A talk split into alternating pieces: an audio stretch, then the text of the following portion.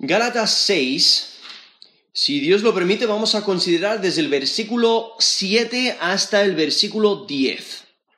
Gálatas 6, desde el versículo 7 hasta el versículo 10. ¿Estás completamente dedicado a invertir tu vida y tus recursos para obedecer a Dios? ¿Estás completamente dedicado a invertir tu vida y tus recursos para obedecer a Dios? Aquí en Gálatas, capítulo 6, eh, vemos aquí en versículo 7 al 10 la importancia de poner en práctica la obediencia a Dios, vivir para Él. Y cuando lo hacemos, hay resultados eh, positivos, pero cuando no lo hacemos, hay resultados negativos. Y aquí el apóstol Pablo, inspirado por Dios, usa una ilustración agrícola muy común que conocemos, la idea de sembrar y cosechar.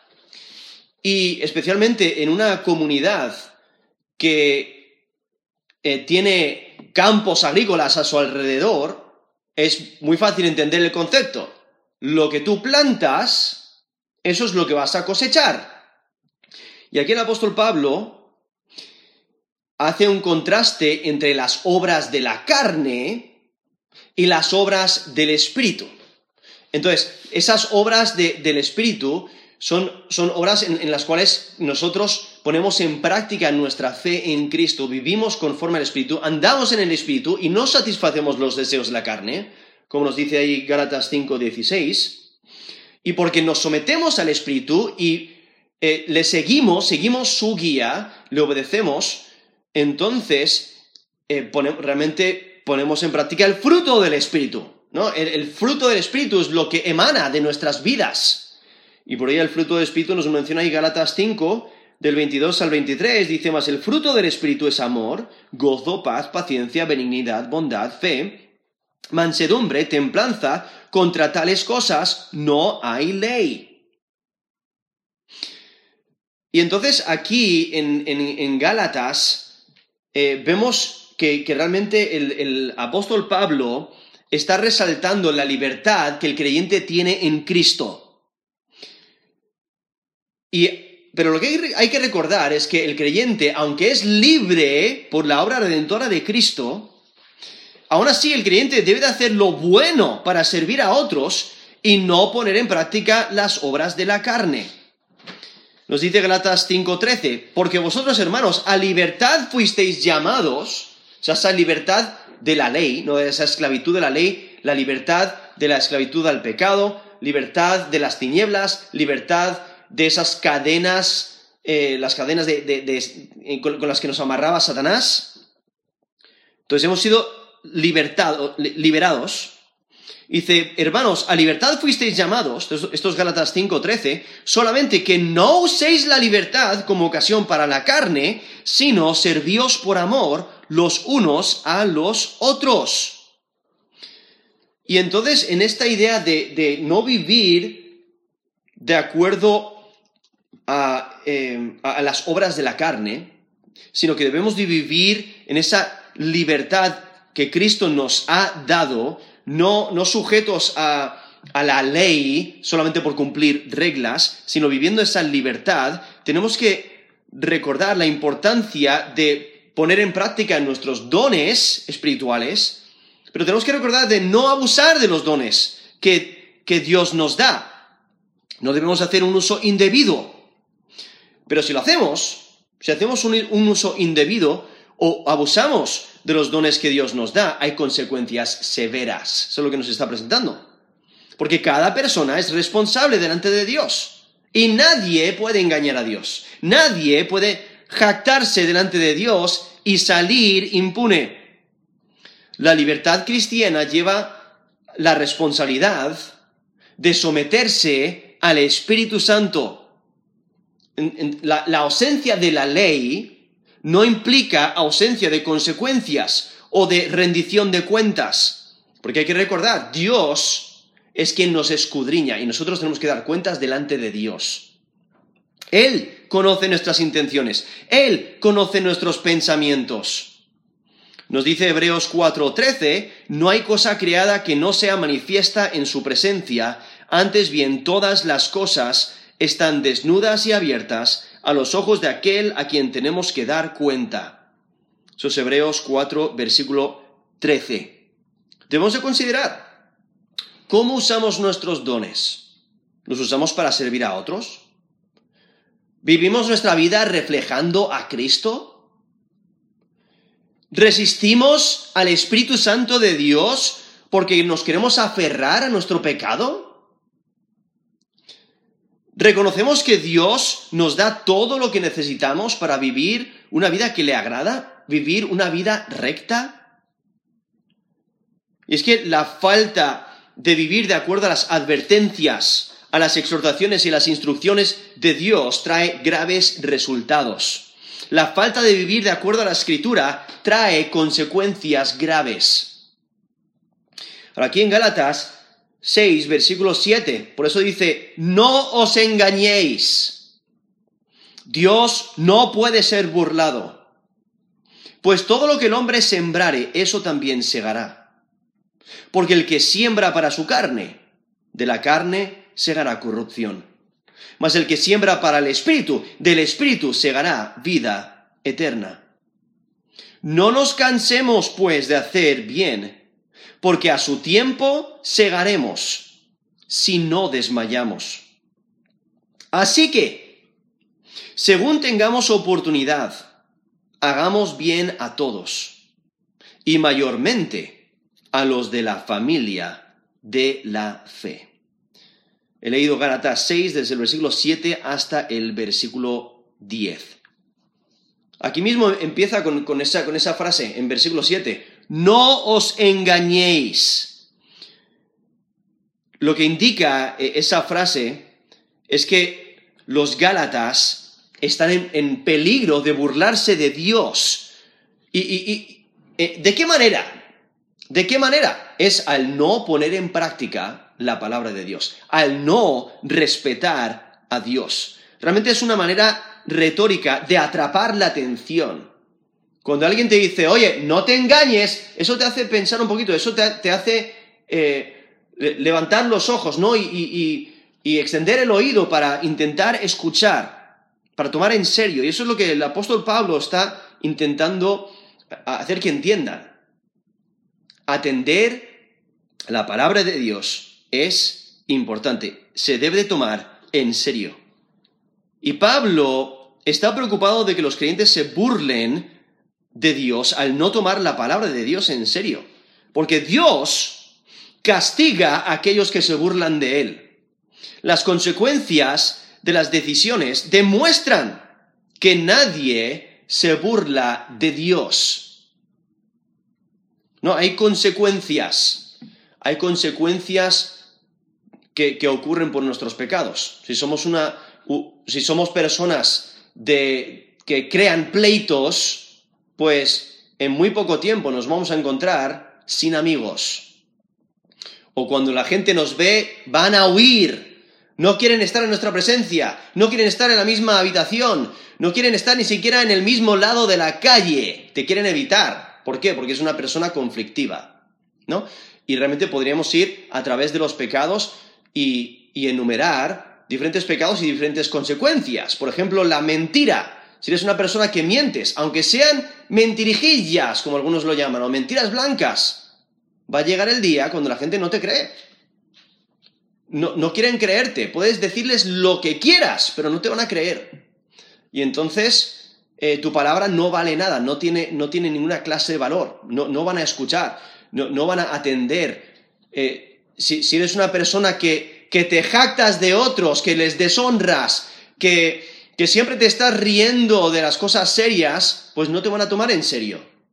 Aunque, aunque, les, eh, aunque les digas algo con seriedad, no te van a escuchar. ¿no? Similar a, lo que al niño, a esa historia, ¿no? Del niño que siempre decía, lobo, lobo. Pues al principio era un juego, pero el día que sí, hubo, sí había un lobo y tenían que proteger a las ovejas, pues nadie, nadie salió a proteger a las ovejas porque este niño ya se había pasado, ¿no? Ya no le creían, ya le, le, tomaban como un burlón, alguien que se burla. Entonces, hay consecuencias, hay consecuencias por nuestro pecado.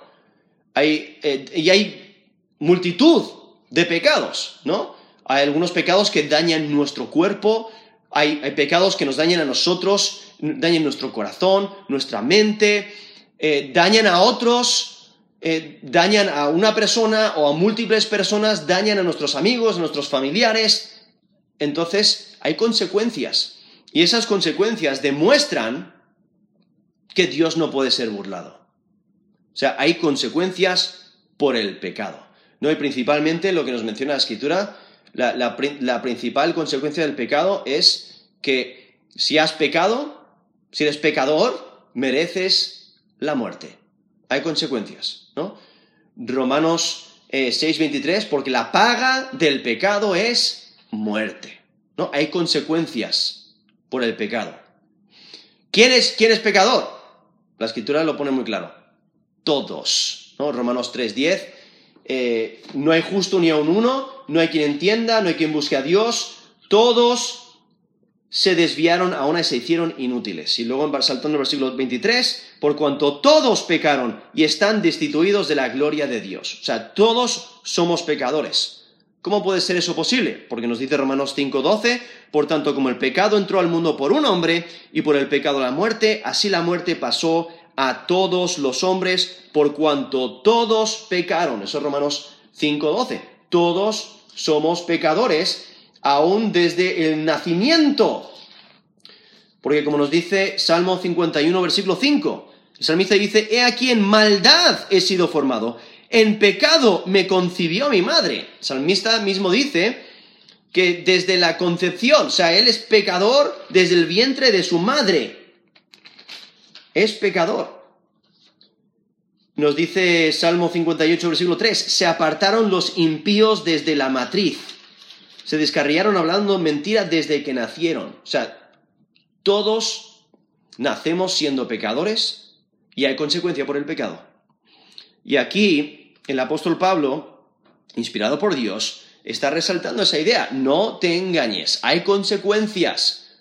Porque muchas veces, ¿qué es lo que hacemos nosotros? Intentamos justificar nuestro pecado y pensamos que, que, eh, escapamos las consecuencias, pensamos, nadie lo ha visto porque, bueno, yo no veo a nadie a mi alrededor, ¿no? O lo he hecho en oscuridad, lo he hecho a solas, pero las consecuencias llegan. Nadie puede burlar a Dios. Pues aquí Galatas 6, 7 dice, no os engañéis. Dios no puede ser burlado. O sea, Él lo ve todo. Dice, pues todo lo que el hombre sembrare, eso también segará. Aquí vemos como el, apóstol Pablo, inspirado por Dios, introduce su advertencia con una metáfora. Y como mencioné antes, ¿no? En una sociedad agrícola, e, eso de sembrar y cosechar es algo que, que se entiende para referirse a la causa y consecuencia. ¿No? Tú siembras y lo que siembras, eso es lo que cosechas. Porque si, siembras, eh, si siembras trigo, no, van, a salir, no van a salir manzanos. Es, algo que entendemos. Lo que, lo que siembras, eso es lo que cosechas. Ahora aquí eh, empieza con esta advertencia, ¿no? No os engañéis, Dios no puede ser burlado, pues todo lo que el hombre sembrare, eso también segará. Y ahora, en versículo 8, explica lo que quiere decir. La conexión con el versículo 8 es obvia, donde aquí en el versículo 8 exhorta a los creyentes a obedecer a vista del juicio venidero. Porque muchas veces no vemos las consecuencias inmediatamente y, realmente pensamos que nos hemos salido con la nuestra. No, y muchos eh, hacen toda clase de maldad, fraudes, engaños, robos, eh, opresión, eh, esclavitud, e, etcétera, dañan a otros, se dañan a sí mismos y piensan que, que se salen con la suya. Pero no es así. Porque el día de juicio viene. Y nadie escapa a la evaluación de Dios. Y por aquí en versículo 8 dice, porque el que siembra para su carne, de la carne segará corrupción, mas el que siembra para el espíritu, del espíritu segará vida eterna. Aquí presenta un contraste entre la carne y el espíritu. Y, es central eh, en esta presentación del apóstol Pablo sobre la vida cristiana. ¿no? ¿Qué es lo que debemos de plantar en nuestra vida? Las obras del Espíritu. Hay que recordar, el Espíritu Santo ha tomado el control de los creyentes. Y el Espíritu Santo es quien nos capacita para obedecer a Dios, lo que antes no era posible. ¿no? El impío eh, eh, eh, está bajo la esclavitud del pecado y no puede agradar a Dios. Y por ello en Gálatas 5:18 dice, pero si sois guiados por el Espíritu, no estáis bajo la ley. No, debemos someternos al Espíritu y el Espíritu es quien toma el control sobre nosotros. Él es quien viene a morar dentro de nosotros cuando ponemos nuestra fe y confianza en Jesús como Señor y Salvador. Pero lo que hay que recordar es que los creyentes aún tienen la carne, aún tiene, eh, eh, los creyentes tenemos la, esta naturaleza pecaminosa, mientras estamos en este cuerpo, que nos influye, nos influye para seguir nuestros propios deseos, nos influye para rechazar al Espíritu Santo, para contristarle y no poner en práctica las obras que Dios desea que pongamos en práctica, para que no pongamos en práctica eh, el, fruto del Espíritu, ¿no? Nuestra carne eh, batalla contra el, Espíritu. Y estamos en una batalla espiritual y por ello hay el, apóstol Pablo en Romanos 7 dice, ay, hay quien me librará, ¿no? De este cuerpo de muerte. Está en una batalla espiritual constante y, tiene ese deseo de, de escapar eh, el, e, e, esta, e, esta, carne pecaminosa, porque ve, en, nos dice en versículo en Romanos 7, 23, dice, veo otra ley en mis miembros que se revela contra la ley de mi mente y me lleva cautivo a la ley del pecado que está en mis miembros. Y por ello en versículo 24 dice, miserable de mí, ¿quién me librará de este cuerpo de muerte? Pero nos dice, y luego el apóstol Pablo, Dice, gracias doy a Dios por Jesucristo, Señor nuestro. Así que yo mismo con la mente sirvo a la ley de Dios, más con la carne a la ley del pecado, ¿no? Y está mencionando esta, este, este conflicto constante que, que, tiene con la carne, la cual la tenemos todos, porque está, aún estamos en este cuerpo de carne. Porque la, lo que tenemos de recordar es que la fuente de la, de la tentación está dentro de nosotros. Es lo que nos dice Santiago. Santiago 1, 13 al 15 nos dice que no podemos culpar a nadie más por nuestro pecado. Santiago 1, versículo 13 al 15 dice, cuando alguno es tentado, no diga que es tentado de parte de Dios, porque Dios no puede ser tentado por el mal, ni él tienta a nadie, sino que cada uno es tentado cuando de su propia concupiscencia es atraído y seducido. Entonces, la concupiscencia, después que ha concebido, da luz el pecado, y el pecado siendo consumado, da a luz la muerte. Eso es Santiago 1, del 13 al 15.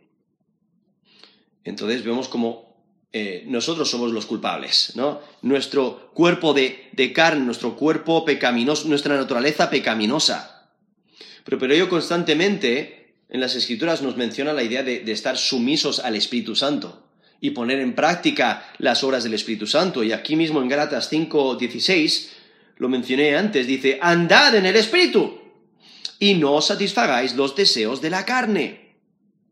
O en Gálatas 5:25, si vivimos por el Espíritu, andemos también por el Espíritu.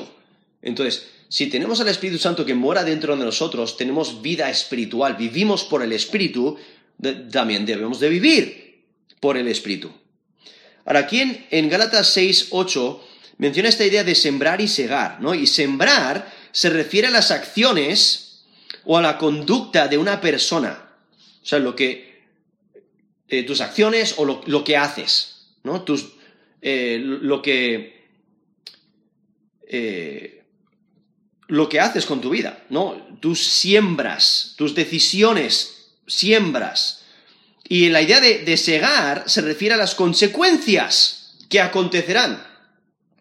Y a veces son consecuencias inmediatas, como cuando un niño pequeño ve una vela que le han puesto en, su, en su, tarta y es su primer cumpleaños y le, pone una tarta con una vela, ¿no? Ahí justo enfrente de su cara y, quiere tocar la llama.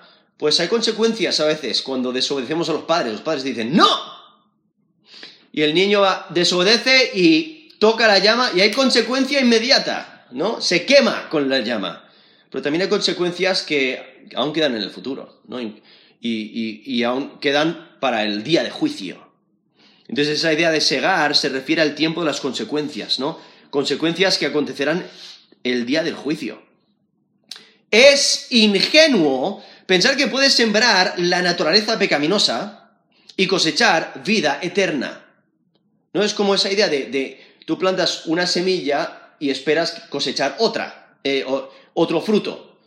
Eh, vamos a decir que solamente tienes Em, aceitunas, ¿no? Y, quieres, quieres eh, eh, plantas una semilla de aceituna y quieres que salga una higuera para que te dé higos. Es insensato, ¿no? Es ingenuo, pues es la misma idea. Es ingenuo pensar que puedes sembrar la naturaleza pecaminosa, las obras de la carne, y cosechar vida eterna. Porque la cosecha del pecado es destrucción es juicio eterno. Ahí mismo nos menciona, versículo 8, porque el que siembra para su carne, de la carne segará corrupción, refiriéndose a esa destrucción, a ese castigo eterno. Porque hay que recordar, los que andan en la carne no heredan el reino de Dios. En Galatas 5, del 19 al 21. Dice, manifiestas son las obras de la carne, que son y aquí nos da una lista que no es exhaustiva, sabemos que no es exhaustiva porque luego al final de la lista eh, dice y cosas semejantes a estas en versículo 21. Pero aquí nos da una lista, dice, manifiestas son las horas de la carne que son adulterio, fornicación, inmundicia, lascivia, idolatría, hechicerías, enemistades, pleitos, celos, iras, contiendas, disensiones, herejías, envidias, homicidios, borracheras, orgías, y cosas semejantes a estas, acerca de las cuales os amonesto que, eh, como ya os lo he dicho antes, que los que practican tales cosas no heredarán el reino de Dios. Porque el creyente ha sido transformado. Y aunque peca y puede caer en alguno de estos pecados, eh, se arrepiente, y no vuelve a, practicarlos. No, no, es una práctica común, no es algo que continúa haciendo, sino que se arrepiente de sus pecados y Dios le perdona, como nos dice primera de Juan 1.9, ¿no? que si confesamos nuestros pecados, Él es feliz justo para perdonarnos y limpiarnos de toda maldad. Y el creyente, ¿qué es lo que hace? Vivir en el Espíritu y poner en práctica las obras del Espíritu pero como mencioné antes, estamos en esta batalla espiritual, lo cual debemos someternos. Eh, por eso Jesús, nos, eh, Jesús nos dijo, velad y orad para que no entréis en tentación. El espíritu está dispuesto, pero la carne no, es débil. Por eso hay que tener cuidado. En Gálatas 5, del 22 al 24, nos menciona las obras eh, del espíritu, o sea, el fruto del espíritu, lo cual la vida eterna es inherente, o sea, es unido por naturaleza a la cultivación del fruto del Espíritu. Aquí nos menciona, el fruto del Espíritu es amor, gozo, paz, paciencia, benignidad, bondad, fe, mansedumbre, templanza. Contra tales cosas no hay ley. Pero los que son de Cristo han crucificado la carne con sus pasiones y deseos. Entonces vemos como el Espíritu eh, tiene estas obras, ¿no? Eh, y el Espíritu que mora dentro de nosotros nos ayuda a poner en práctica el fruto del Espíritu, estas obras del Espíritu. Ahora, aquí volviendo a, a Gálatas 6, versículo 8, dice, porque el que siembra para su carne, de la carne segará corrupción, más, vemos el contraste, el que siembra para el Espíritu, del Espíritu segará vida eterna. Ahora, lo que Pablo no está diciendo es que la salvación es por obras. O sea, él no está diciendo que el, el, poner en práctica obras, eso te va a salvar, eso te va a dar vida eterna porque aquí mismo en Galatas lo, deja muy claro, ¿no? Allí en, en Gálatas 2, 16, dice, sabiendo que el hombre no es justificado por las obras de la ley, sino por la fe de Jesucristo. Nosotros también hemos creído en Jesucristo para ser justificados por la fe de Cristo y no por las obras de la ley, por cuanto por las obras de la ley nadie será justificado. Eso es Gálatas 2, 16.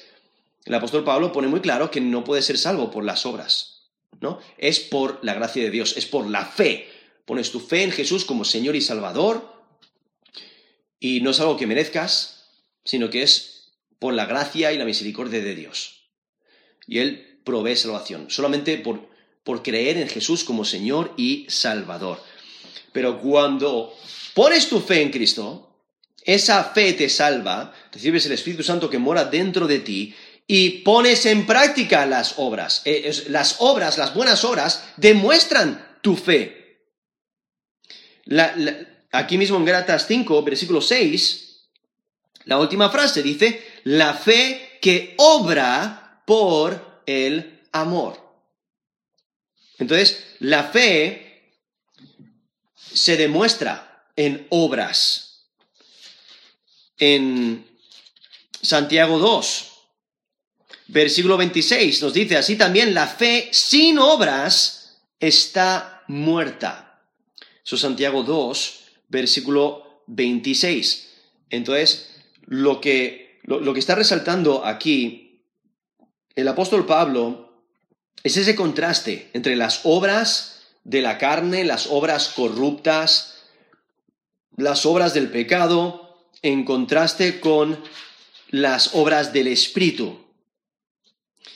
Y cómo depende de las obras que hagas, te impactan positivamente, positivamente o negativamente. Y entonces en versículo 9 vemos esta exhortación, realmente es a modo de conclusión de esa advertencia que encontramos en versículo 7 y la explicación en versículo 8, Pablo ahora anima a los creyentes a no darse por vencidos, porque en el tiempo de Dios recibirán la cosecha de sus buenas obras. O sea, al igual que hay una cosecha para esas malas obras, también hay una, buena cosecha, hay una cosecha para las buenas obras. Entonces, la cosecha va a llegar. Todas las acciones que hagas, todas tus palabras, todos tus pensamientos, todos tus deseos, todas tus acciones, tus conductas, todo lo que hagas, eh, eh, estás plantando o obras de la carne o obras del Espíritu. Y el apóstol Pablo ahora no solo exhorta a los creyentes a hacer lo bueno, sino también añade la importancia de no cansarse de hacer lo bueno. Entonces, no solamente una exhortación de, oye, haz lo bueno, sino, no te canses de hacer lo bueno. Por eso dice, no nos cansemos, pues, de hacer bien, porque a su tiempo segaremos si no desmayamos. O sea, un, agricultor tiene que trabajar constantemente para sembrar y cosechar. ¿no? Tiene que trabajar y está, está constantemente trabajando y la cosecha no es inmediata. Si, eh, conoces a algún agricultor, pregúntale, ¿cuánto tiempo tiene, tarda en cosechar? Eh, son, son eh, en algunos casos semanas, otros meses. Tarda tiempo, incluso si plantan un árbol son años, ¿no? Eh, tarda tiempo. Y entonces aquí está diciendo, básicamente, en el tiempo de Dios.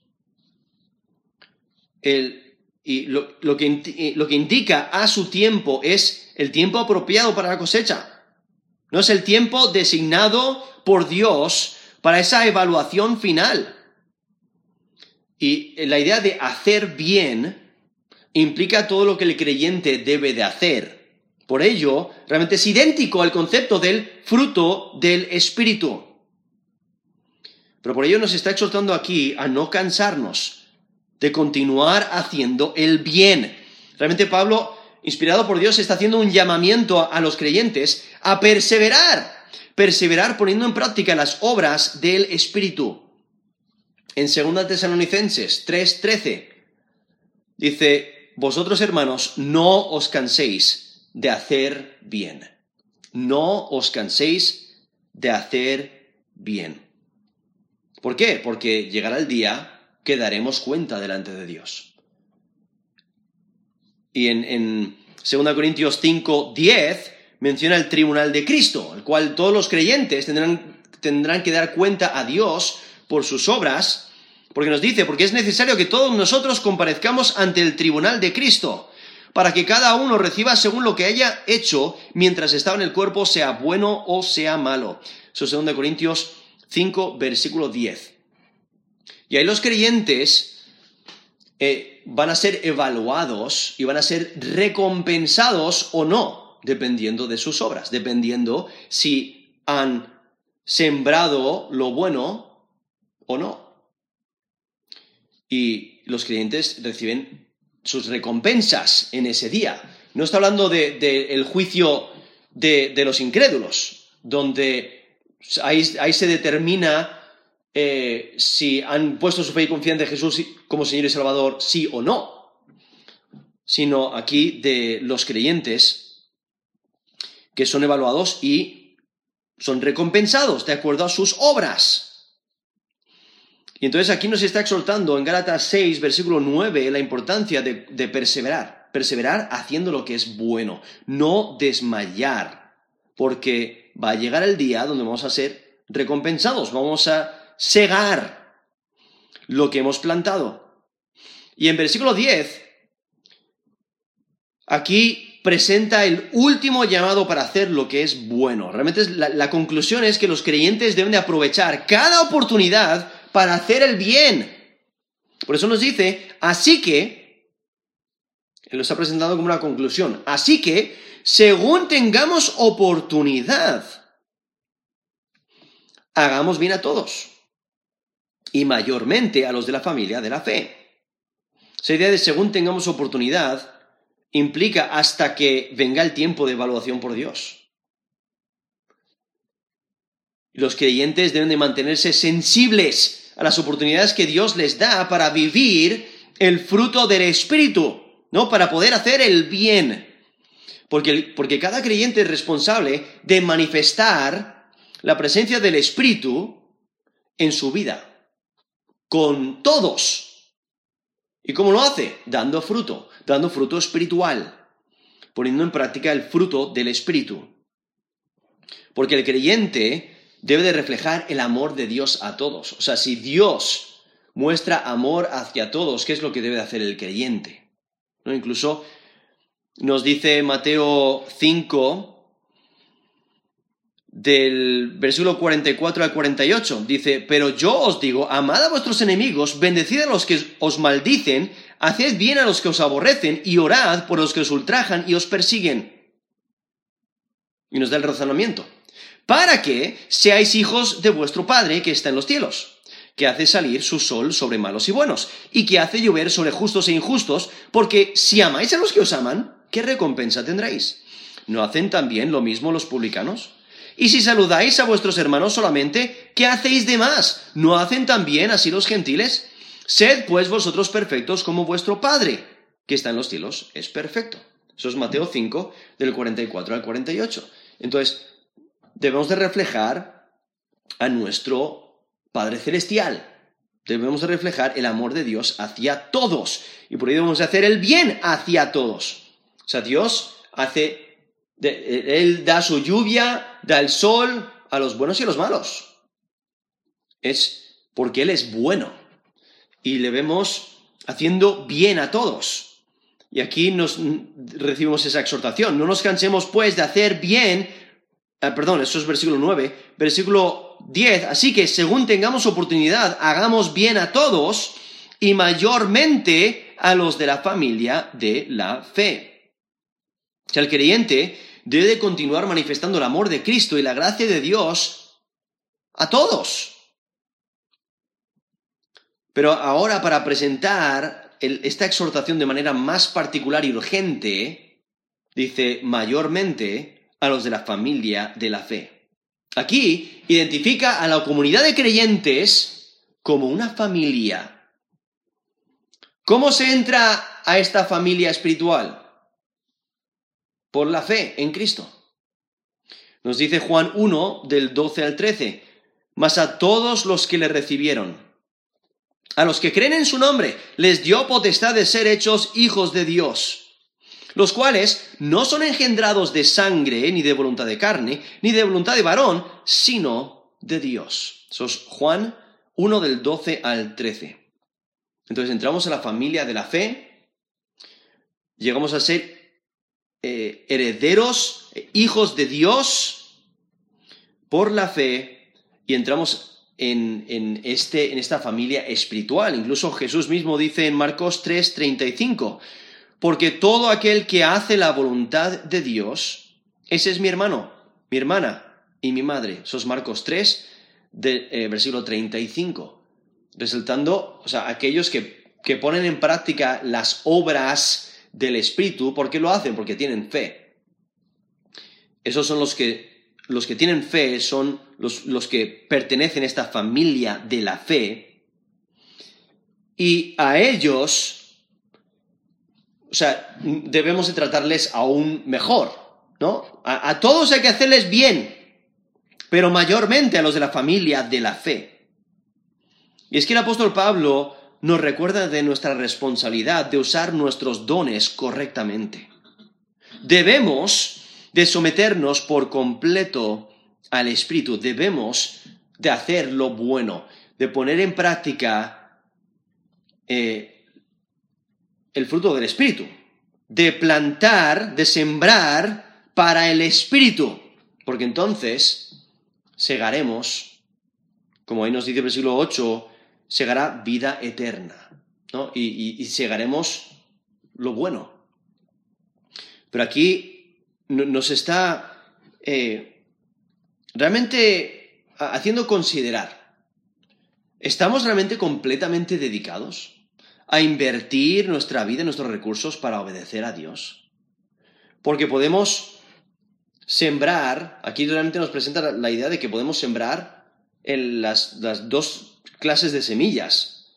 No sé, sembrar para la carne o sembrar para el espíritu. Y dependiendo a lo que haces, hay un resultado. No, sembrar para la carne.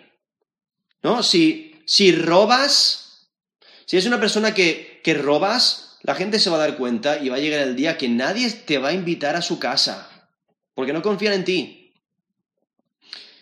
Si deshonras a tus padres, vas a recibir deshonra. Si codicias, estás todo el día codiciando, pues te va a controlar. Controla tu vida y realmente no, no, no tienes tus prioridades eh, organizadas correctamente y nunca estarás satisfecho. Eh, y, podríamos ir a través de los pecados y ver diferentes consecuencias. Consecuencias por no ser fieles, por ser hipócritas, por rechazar a Dios, por no cumplir tu palabra, por emborracharte, por fornicar, por adulterar, por matar, por ser idólatra, etc. ¿No? Eh, hay consecuencias por pecar. Y por ello aquí el, el apóstol Pablo quiere dejar muy claro esa idea, hay consecuencias, entonces asegúrate de poner en práctica las obras del Espíritu. Y por ello está eh, eh, esa pregunta que quiero que, que consideremos. ¿Estás completamente dedicado a invertir tu vida y tus recursos para obedecer a Dios? Vamos a terminar en oración.